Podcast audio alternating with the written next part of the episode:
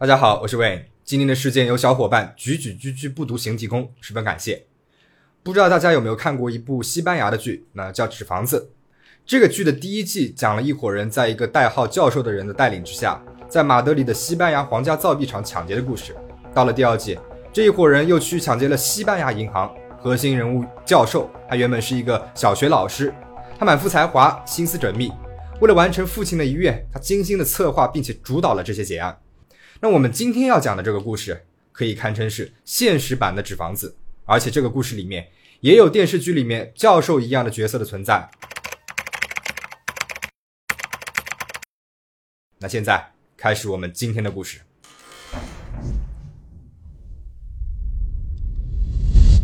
一九七六年七月十九号，法国尼斯兴业银行的职员巴尔，他一早来到了银行上班。五天之前，七月十四号是法国的巴士底日，那又称法国的国庆日，是为了纪念一七八九年七月十四号这一天，巴黎群众攻克了象征封建统治的巴士底狱，从而揭开了法国大革命序幕的日子。巴士底日这一天，整个法国都沉浸在了节日的欢乐氛围当中，城市到处都是各种游行、烟火、音乐会、舞会等等。那刚过完国庆日，又过了一个周末，巴尔他心情很好，他吹着口哨来到了地下一楼的金库，因为银行的现金啊都是放在金库里面的，所以他需要把现金拿到柜台那边去，做好一天营业前的准备工作。然而，他发现金库的门是怎么也打不开，他心想是不是门坏了呢？但是，一直到了中午。请来了专门的开锁人之后，都还是打不开。巴尔将情况告诉给了主管，主管就决定把门给砸开。工人们是手拿着手提钻开始钻门了。下午三点的时候，门终于是被钻出了一个小洞来。当工人们朝小洞望进金库的时候，惊呆了。十五分钟之后，这个金库门外挤满了警察，包括了尼斯警察局的局长以及兴业银行尼斯分行的行长。到底工人们在金库里面看到了什么呢？那我们在这里先卖个关子，把时间推到四十四年之前，从一个男孩的出生开始说起。阿尔伯特·史帕盖里于一九三二年十二月十四号出生于法国的上阿尔卑斯省的拉拉尼蒙泰格兰。在他童年的时候，他们全家都搬去了法国的里维埃拉的伊埃雷。法国的里维埃拉又称蓝色海岸。地处地中海沿岸，属于法国东南沿海普罗旺斯阿尔卑斯蓝色海岸大区的一部分。这里呢，被认为是世界上最奢侈和最富有的地区之一了。世界上很多富人、名人都汇集在这个地方。戛纳呢，就是位于这里的阿尔卑斯省，而尼斯是这个地方最大的城市了，同时也是著名的度假胜地。阿尔伯特从小长大的地方伊埃雷也是属于这个地区。他的母亲在这里开了一家内衣店。阿尔伯特十八岁的时候，为了给他当时的女朋友一个惊喜，在一家珠宝店里面偷了珠宝，不过当即就被抓住了。但是他没有进监狱，而是去当了兵。他加入了伞兵部队。当时法越战争爆发了，阿尔伯特作为伞兵参加了战争，不过他没有去参加那场具有重大历史意义的奠边府战役，因为他当时啊又因为盗窃被囚禁了。在后来的阿尔及利亚战争当中，他曾经为秘密的军事组织 OAS 工作。之后，阿尔伯特因为参与了 OAS 被关押了几年。那坐牢期间，他也没有闲着，写了他的第一本自传。出狱之后，阿尔伯特去了尼斯，在尼斯的一座山上，他买了一个乡间别墅，在那里他可以俯瞰整个城市。有小报称，他在自己的家里面墙上啊是挂了一张希特勒的画像。一九七六年，他在尼斯开了一家摄影工作室。然而，他很快就厌倦了这种遵纪守法的中产阶级生活。法国兴业银行是法国银行业的三巨头之一，也是世界上最大的投资银行之一。兴业银行成立于1864年的5月4号，由当时的法国皇帝拿破仑三世签署授权，总行在巴黎。在那个年代，兴业银行有着“瑞士银行坚实的后院”之称，存放着全法国甚至是全欧洲最富裕的人的钱财。仅作为一个支行的兴业银行尼斯分行的地下金库里面，就有四千多个保险箱。储存了价值大概超过十亿美元的贵重物品、证券和现金。有一次，阿尔伯特无意之间听说尼斯的下水道可以通往兴业银行的地下金库，他就动起了盗窃金库的念头。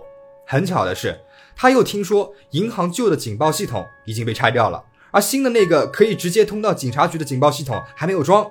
一方面呢，是因为行政上的事情耽搁了；另一方面，是因为银行这边认为也不着急，因为他们觉得。装着通往金库大门的那扇墙已经够厚够坚固了，而大门也是唯一进入金库的地方。阿尔伯特将信将疑，决定测试一下这到底是不是真的。他就在金库里面租了一个保险柜，在保险柜里面他放了一个闹钟，他给闹钟调了一个时间，到点了呢，这个闹钟就会自动闹铃。但是闹铃响了以后，银行里面并没有任何的警报声。这样的测试，阿尔伯特前后是做了三次，每一次银行里面都没有警报声，这让阿尔伯特兴奋不已。果然，银行里面是没有装报警系统。此时不偷，更待何时？他花了五百法郎从城建部的雇员那边买了一个地下水道的地图。他决定从下水道入手，在下水道里面挖一条通往金库的隧道。但这样一桩大劫案，单靠他一个人肯定是完不成的。他需要团队协作。他先是联系了在马赛的一个黑帮集团，但是黑帮们听了他的计划之后，认为这简直就是天方夜谭啊，就拒绝了他。啊，之前说过，他为秘密军事组织 OAS 干过几年，于是他马上就联系了以前的那些伙伴们，招募到了二十几个同伙。这二十几个同伙各有所长，有人擅长挖隧道。有的擅长珠宝鉴定，有的是擅长开锁等等。啊，经过一年多的精心策划，终于是到了真正开干的日子了。阿尔伯特一行人拿着凿子、大锤和钻头，每天只挖十五厘米。阿尔伯特十分的谨慎，他让同伴们不要喝咖啡，也不能喝酒，每次轮班倒，至少是睡够十个小时。这样的话，每个人都可以精力充沛，可以随时提防意外发生。两个多月之后，一伙人终于是凿开了一个大约八米长的隧道，直通金库。一九七六年七月十六号，尼斯市中心的兴业银行工作人员下了班，准备去参加国庆日后的各种派对舞会。而在银行金库的一个黑暗角落里面，挨着墙壁的一个金属柜颤抖了起来，之后又倒在了地上。然后十几个男人从地下的一条隧道里面钻了出来。那最后钻出来的正是拿着馅饼和美酒的阿尔伯特·史帕盖里。进入金库之后，阿尔伯特先让人从里面把大门焊接好，封死。这样的话，他们就可以放开手脚在里面为所欲为了。然后，一伙人先是在金库里面大吃大喝了起来，吃饱喝足了之后，就开始动手干活。一伙人有条不紊的从一排一排的保险柜着手，保险柜里面全是黄金、法郎、证券、珠宝，以及欧洲最富有的人的保存在里面的各种宝贝。而他们还有几个同伴在地面上随时待命，用对讲机和金库里面的劫匪同步地面上的情况。阿尔伯特和他的同伴们在金库里面足足是待了两天，借着手电筒的光打开了一个又一个的保险柜，甚至是还慢悠悠的用那些价值连城的银器用餐和如厕。他们十六号夜里面进入了金库，一直到十九号的黎明前，因为一场大雨即将要淹没下水道了，他们才不得已提前离开。他们一共是撬开了三百一十七个保险柜，带着大约价值五千万法郎的现金、黄金和珠宝，安全的撤离了。然后呢，就到了我们开头提到的七月十九号，银行职员上班的那个周一，警察、警察局长、银行行长、工人们此时此刻正站在金库里面，被金库里面的状况惊呆了。金库里面是一片狼藉，地上撒满了大概一点八米深的纸，全是一些未支取的支票、债券、银行存折等等。啊，地上呢还有一些沾满了泥的工具，比如撬棍、凿子、钻头、液压千斤顶、六只喷灯。斧子、手提钻、二十七个乙炔罐、几百个保险箱都被打开了，里面空空如也，空气当中还有一股尿骚味。警察往地上看去，地上丢着几个价值连城的传家宝银壶，明显这伙盗窃贼是把这些稀世珍宝当夜壶了。那最后那排保险柜后面的墙壁上面有一个洞，大约有六十一公分宽，五十公分高，从洞望出去是一个隧道。洞的周围还有很多的食品包装盒、脏的碟碗、很多空的酒瓶，甚至还有一个便携炉。而这些人居然还在这里烧饭，所有的人简直是不敢想象。墙壁上面还有涂鸦，写着一行字，意思是没有武器、仇恨和暴力。这是阿尔伯特撤离之前留下的。他想说的大概是：看看我的杰作，我没有用武力，没有用枪支，我只用了一个办法，就拿了大量的钱，手段是多么的高明，你们是抓不到我的。几个小时之后，法国各大报纸的头版头条都是这起劫案的新闻。这不仅是有史以来规模最大的盗窃案，而且也是最艺术的。而兴业银行的客户也纷纷要求银行做一个交代。那可以说，这起事件在法国，甚至是整个欧洲，都引起了不小的轰动。警方的压力可想而知，但他们完全是一头雾水。警方是花了十天的时间调查了那个隧道，隧道有将近八米长，每隔几米就有金属或者是木质支柱支撑，其中有一些呢还用水泥加固了。这条隧道与银行后面的迪罗耶街中央的下水道是相连的。隧道里面有一个十五公分直径的通风管，带来了外面的新鲜空气。